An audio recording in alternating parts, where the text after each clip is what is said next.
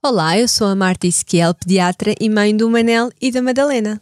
Olá, eu sou a Sofia Fernandes, repórter e apresentadora, mãe do Sebastião e da Esperança. Os nossos filhos juntaram-nos neste cantinho, onde a mãe faz mil perguntas para a pediatra responder. Mas calma, não todas ao mesmo tempo. Desde a gravidez à adolescência, esta vai ser uma viagem guiada e descomplicada pelo universo do crescimento dos nossos bebés, das nossas crianças. Bem-vindos ao Querida Pediatra.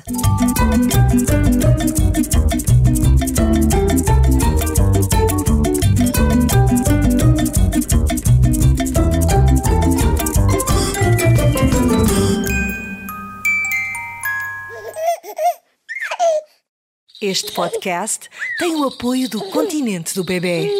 E hoje temos um tema uh, que é o maior sonho dos pais um sono muito longo e tranquilo dos nossos bebés. É verdade, hoje o tema é um tema quente, não é? O sono é, dá, tem pano para mangas, mas vamos tentar aqui uh, resumir um bocadinho o sono neste primeiro ano de vida do bebê.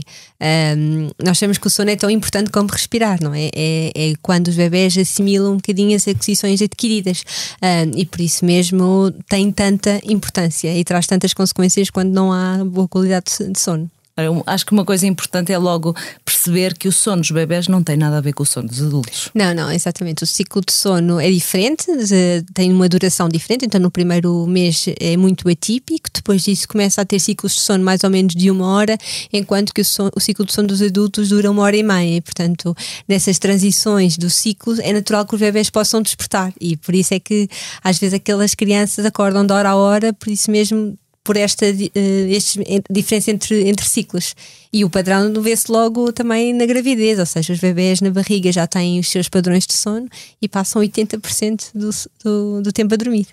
Olha, podiam, podiam trazer isso cá para fora porque as mães às vezes agradeciam. Olha, mas eu acho que é importante, vamos já aqui a alguns uh, temas importantes que é onde é que o bebê, uh, o recém-nascido, deve dormir? O bebê deve dormir em cama própria, uh, de barriguinha para cima uh, e sem, uh, sem grandes adereços, ou seja, nada de almofadas, eventualmente um dudu e depois a cama, um, os lençóis também devem ser um, tapados, feitos até ao, ao, nível dos ombros dos bebês, quando o bebê está a tapar, quando os pés do bebê chegam ao final da, da, do berço e depois nos, naqueles berços de grades também existem regras, ou seja, também têm que ter as grades grades uma diferença, tem que ser certificados, tem que ter eh, uma distância de cerca de 6 centímetros entre as grades, uh, tem que ser uh, da posição vertical e não horizontal, portanto há uma série de, de orientações.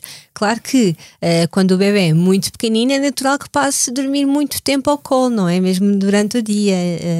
então no período, porque até aos 3, 4 meses o bebê ainda não tem a maturidade cerebral para perceber que tem que, onde é que adormece e que adormece na cama e fica na cama e não há aquele perigo de viciar, não é? Portanto, é natural que neste primeiro trimestre, um, cá fora, uh, que ainda adormeça muito ao colo. Olha, nestes primeiros três meses, há alguma forma de nós ensinarmos ao bebê é para dormir à noite.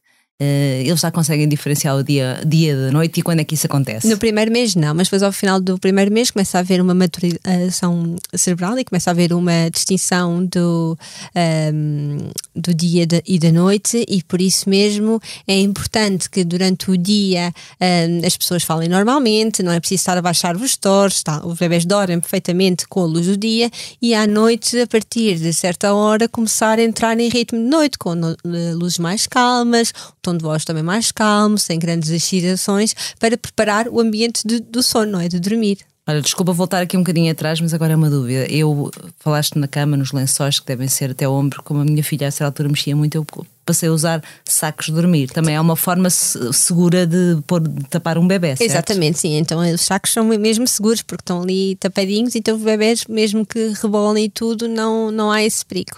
Um, e depois também é importante falar um bocadinho do co-sleeping, não é? Um, porque o co-sleeping. Um, acaba por ser uh, por não ser indicado pelo risco da síndrome morte súbita do lactente. Portanto, co-sleeping é dormir na mesma cama que os pais, certo? Exatamente. Um, quer dizer, mais ou menos. Então porque... explica lá, porque a, quando se fala palavras inglesas, eu acho que há, há por vezes há pessoas que podem não, não, não, não perceber. Exato. esse- O verdadeiro, o verdadeiro conceito de co-sleeping é que, por exemplo, quando os bebés estão naqueles berços que têm, são um prolongamento depois da cama, não é? E esses acabam por ser seguros. Pronto. Ah, ah, o mais perigoso é ah, o co-bedding, não é? Quando partilham a cama dos pais. E, e aí é preciso ter alguma atenção, explicar quais é que são os perigos. Existem mesmo algumas contraindicações, ou seja, pais obesos antidepressivos ah, não devem de todo pôr o bebê, muito menos entre o, o pai e a mãe, ah, e explicarmos se caso os pais queiram muito ou que a mãe ah, queira que o bebê durma com ela, então qual é que é a forma mais segura, não é? Pôr entre o lado da mãe e uma barreira, não é? Ou o berço, ou então uma daquelas proteções laterais da cama. Olha, e já agora a temperatura? Eu- é que nós estamos sempre com medo que o bebê tenha frio. Qual é a temperatura ideal do quarto? Entre os 18 e os 20 graus, porque se houver um grande sobreaquecimento, o sobreaquecimento também acaba por ser um fator de risco para a morte súbita. Portanto, normal, a temperatura aconselhada deve ser mais ou menos entre os 18 e os 20 graus. Tempo para uma pequena pausa para uma das nossas rúbricas. Já dizia a minha avó, mito da semana, qual é? Hoje o mito da semana é vamos descansar o bebê durante o dia para depois à noite dormir mais, mas está completamente errado porque os bebés que os bebés têm X horas, e já vamos falar um bocadinho mais para a frente, de número de horas que devem dormir nas 24 horas, não é? Ah, e vão diminuindo estas horas consoante ficam mais crescidos. Mas ahm, quanto menos a criança dormir e, e durante o dia, se não dormir nada e estiver mais cansada, à noite acaba por ficar muito mais excitada, irritada e ser mais difícil de adormecer. Eu acho que, aliás, nós próprios adultos também sentimos isso, não é? Naqueles dias estamos extremamente cansados que não precisamos mesmo dormir, às vezes é quando temos maior dificuldade em adormecer, não é? E os bebês é igual. Portanto, deixem as crianças dormir as cestas que elas precisam, porque isso vai, vai ajudar a que também durmam bem à noite. Exatamente. Muitas horas. Muitas horas. Olha, eh, falaste que íamos, íamos falar sobre o número de horas que, que, que os bebés dormem e quais são. Para nós. Do recém-nascido deve dormir mais ou menos entre 16 a 17 horas nas 24 horas. Eh, o bebê com um mês já anda para, ir para, as, para as 15 horas, 16 horas. Com 3 meses nas, nas 15 e com 6 meses nas 14 horas, mais ou menos. Claro que há, hum, existem intervalos, há bebés que dormem menos que estas horas, mas eh, estas acabam por ser normalmente as recomendações. Mas temos que ver cada, a bebê que temos à nossa frente, não é? Cada criança é uma criança. Olha, e cestas? Eh, começamos. Qual, qual é o, qual é o padrão mais normal? Claro que as crianças são todas diferentes, eh, mas, mas o que é que podemos esperar? No recém-nascido é normal que o bebê coma e durma, não é? Acaba por e esteja muito pouco tempo acordado. Uh, com um mês já começa a ter alguns uh, despertares imediatamente logo a seguir a mamar uh, ou imediatamente antes de mamar, mas depois acaba por fazer muitas cestas, tanto ao longo da manhã como ao longo uh, da tarde. Depois acaba por ter, um, começa a ficar mais desperto, fazer, por exemplo, uma cesta a duas cestas de manhã e duas à tarde, depois passa a fazer só uma cesta de manhã e uma à tarde ou duas à tarde, depois perto do ano de vida deixa de fazer as cestas da manhã e, e acaba por fazer só uma à tarde. Olha, eh, acho que todos nós queremos que, que o bebê durma, durma, sobretudo quando nós já estamos cansados à noite. Quais são, quais são as estratégias e o que é que podemos fazer e a partir de que momento é que faz sentido eh, fazer e, e o que utilizar? Um, isto é, é- depende um bocadinho de, de criança para criança, não é? Mas claro que a partir dos 3, 4 meses de bebê, quando já há alguma maturidade cerebral, para os bebês perceberem ah, as, as rotinas um, e, e, hum, e conseguirem perceber o, o, o conceito de adormecer, ah, é quando nós podemos começar, no fundo, não quer dizer a treinar, porque nós não queremos treinar as crianças. Aquela, aquela, aquela expressão que se usa, porque há muita gente que fala no treino de treino sono, de Não, sleep não é training. todo, mas o quê? Nós podemos ajudar o bebê a dormir de uma forma melhor. Nós sabemos que existem vários indutores de sono, é? que, hum, objetos ou posições ou algumas ações que ajudam o bebê a adormecer. Nomeadamente, temos a maminha, temos a xuxa, temos o colo, temos aquelas eh, mantinhas, ah, temos aqueles dudus, um peluche. Um, o que nós queremos é que, ou idealmente, uh, é que o bebê uh, comece a adormecer com um indutor que não dependa totalmente do adulto, não é? Ou seja, se o bebê, uh, depois de certa idade, só adormecer à maminha, é natural e adormece lindamente, mas depois, quando tiver aqueles micro despertares entre o sono, é natural que procure adormecer da mesma forma que adormeceu inicialmente. Portanto, neste caso, procura a maminha e por isso é que aqueles bebés às vezes acordam de quase de hora a hora para fazer maminha e adormecer com a maminha. Se um bebê acaba por uh, adormecer ou com white noise ou com um dudu ou acaba por, não quer dizer que também não desperte e não precise da companhia da mãe durante a noite e às vezes precisa mesmo de acordar para mamar, atenção. Um, mas é natural que se, se começa a ter maturidade cerebral para perceber que adormece com o white noise, se naqueles micro despertares tiver esse white noise, se calhar já mais facilmente entra no sono.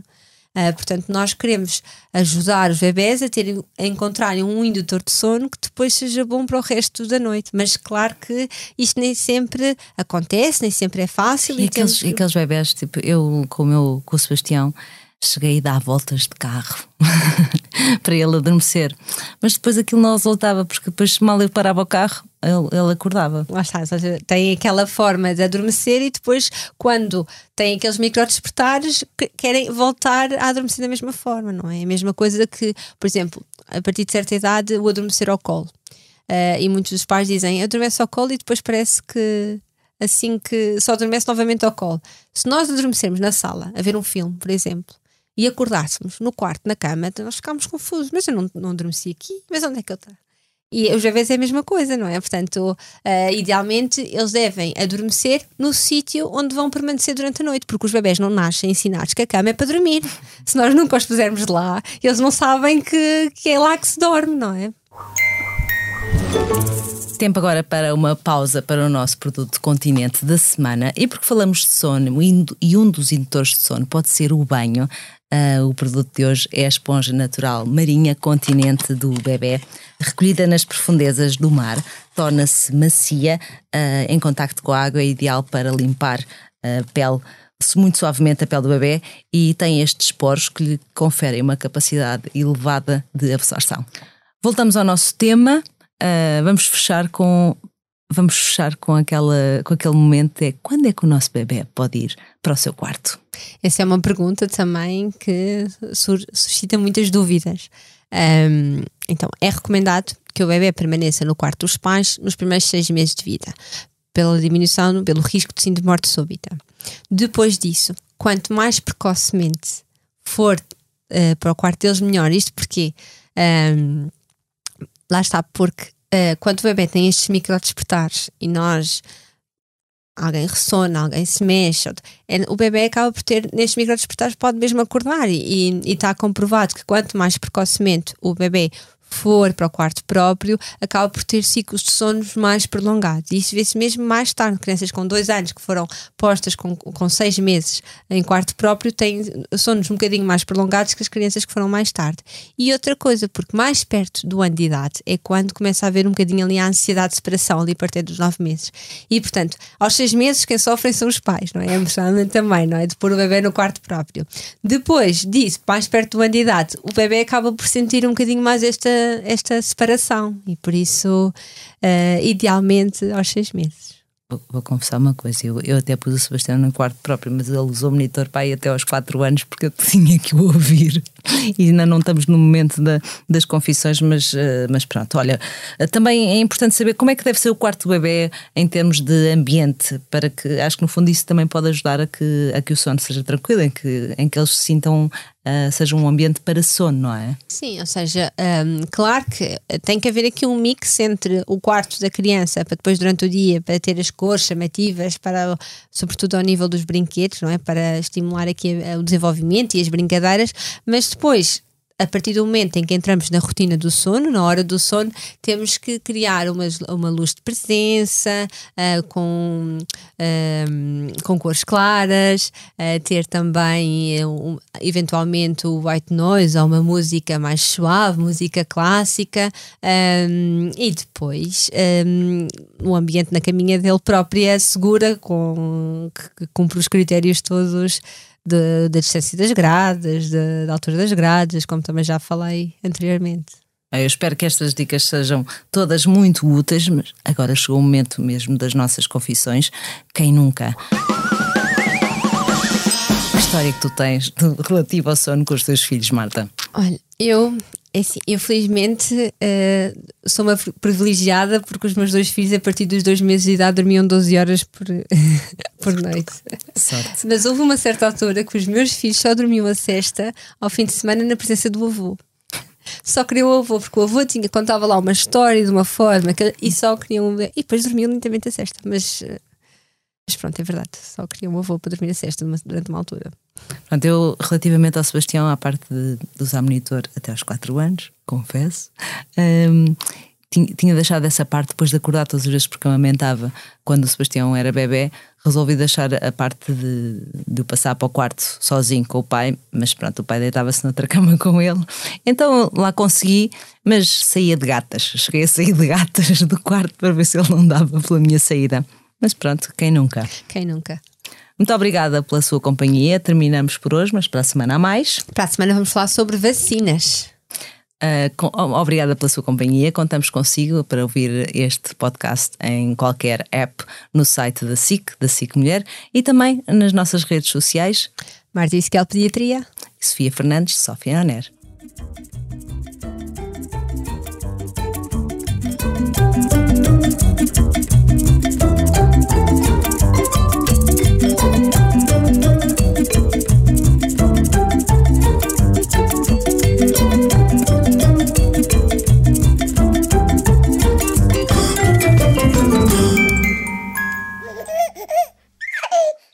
Podcast tem o apoio do Continente do Bebê.